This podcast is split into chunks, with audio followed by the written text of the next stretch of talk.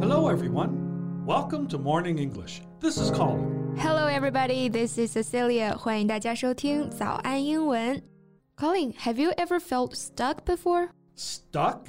You mean like stuck in a place? Yeah, in a place, in a mood, anything you want to get away from but are unable to.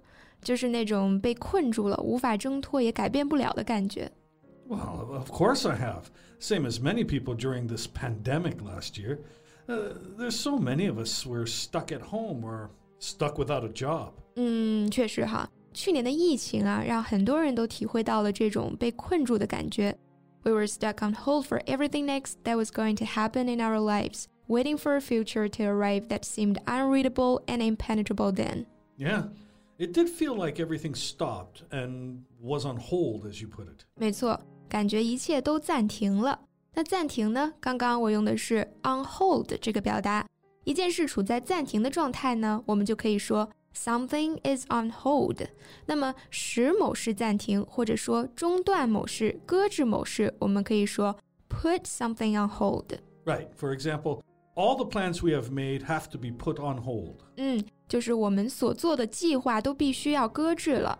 那其实生活中啊，我们经常会有这种被困住的感觉。 好比说，去年我们都被困在了疫情里，漂泊在北上广的年轻人被困在一座城市里，还有失去至亲的人被困在思念里。那今天我们要聊的呢，是被困在一段婚姻里面。 Stuck in a marriage. 其实我本来想说困在一段感情里的，but I won't even call it a relationship because in some marriages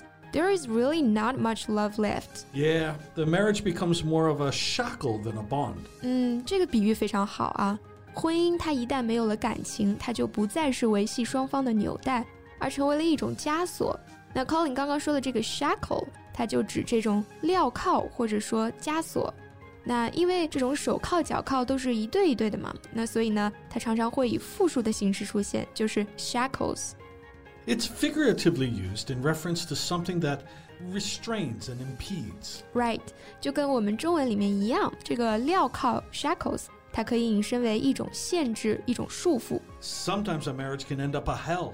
Yeah, like this one I read about recently. 最近呢，我在网上看到啊，一个女人她多次起诉离婚，原因呢是丈夫脾气暴躁，经常会对她实施暴力， 并且更离谱的是啊，这个丈夫他还曾经试图对自己的岳母，也就是妻子的母亲心生歹意，强奸未遂。The wife should have divorced him the first time of domestic violence. Uh, Why did she have to file for divorce multiple times? 对呀，任何一个有理智的人都会想赶紧离开这种人渣，越快越好啊！都说家暴有了第一次就会有第二次嘛，绝对不能容忍。那刚刚 Colin 说的这个 domestic violence，domestic 它表示家庭的，再加上 violence 它就表示家庭暴力。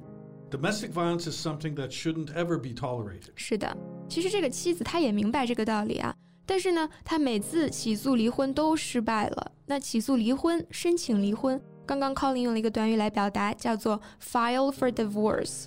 Yeah, file for something means to present something so it could be officially recorded and dealt with. 嗯，file for 这个结构，它可以表示提起诉讼或者说提出申请。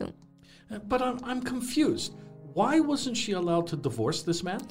嗯，关于这一点呢，法院其实他也给出了不准离婚的理由啊。那理由就是他们都一起生活了好多年了，还有两个孩子，感情一定非常深厚啊。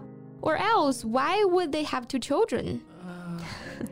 大家看不到 Colin 现在的表情啊，他现在就是那个地铁老人看手机的表情包。 Yeah, I mean, this reason is just preposterous. She was hurt physically by this man. Her mother was almost raped by him. How would she feel being told that she must have deep affection towards this guy? 真的是离谱啊！任何一个有同理心的人都不会用感情深厚来形容他和这个男人的关系。 所以呢，我完全理解你为什么说这个判决给出的理由非常的 preposterous。 Yeah, preposterous means completely unreasonable, especially in a way that is shocking or annoying. 也就是说，形容一件事非常的不合情理，非常的荒谬啊。So what's preposterous about this case is that it was the woman who had suffered torture and atrocity, but it was not up to her to say how her marriage was like. So this makes me wonder how can you prove your own feelings? How can you prove that you hate this man when everyone is telling you that you love this man? Or what if you still love this man? Well, under this kind of circumstance, it doesn't need to be proven.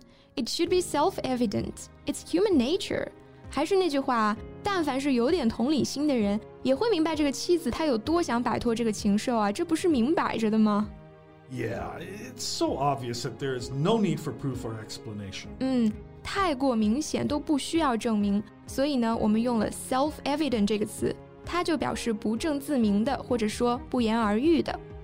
Oh, by the way, do you know the man is mentally ill? 哦，对，这个男人他其实是有精神疾病的， 所以呢，这也是法庭不准许离婚的一个重要的原因。那这个妻子她不光不能离婚了，她现在还必须照顾这个让她痛苦万分的男人，履行所谓的妻子的义务。The trials dragged on for years until last year she finally divorced the man successfully with the help of a kind judge.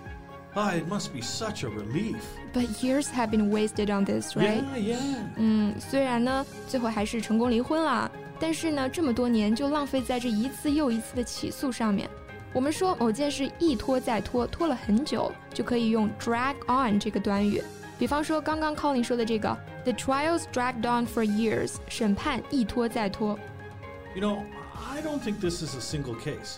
Many women are living through the same kind of nightmare. So many women are trapped into misfortune in the name of marriage, and they are stuck in it. Some may never be able to break away. Yeah, I had no idea how pervasive this problem was until I read the story of 马盼燕。大家还记得马盼燕这个名字吗？那是我第一次认识到啊，一些女性的生存状况是如此之艰难，而这个情况其实并不少见啊，甚至在某些地方称得上普遍、遍布的、到处弥漫的。我们用 pervasive 这个词去形容，它的动词形式呢就是 pervade，遍布、遍及。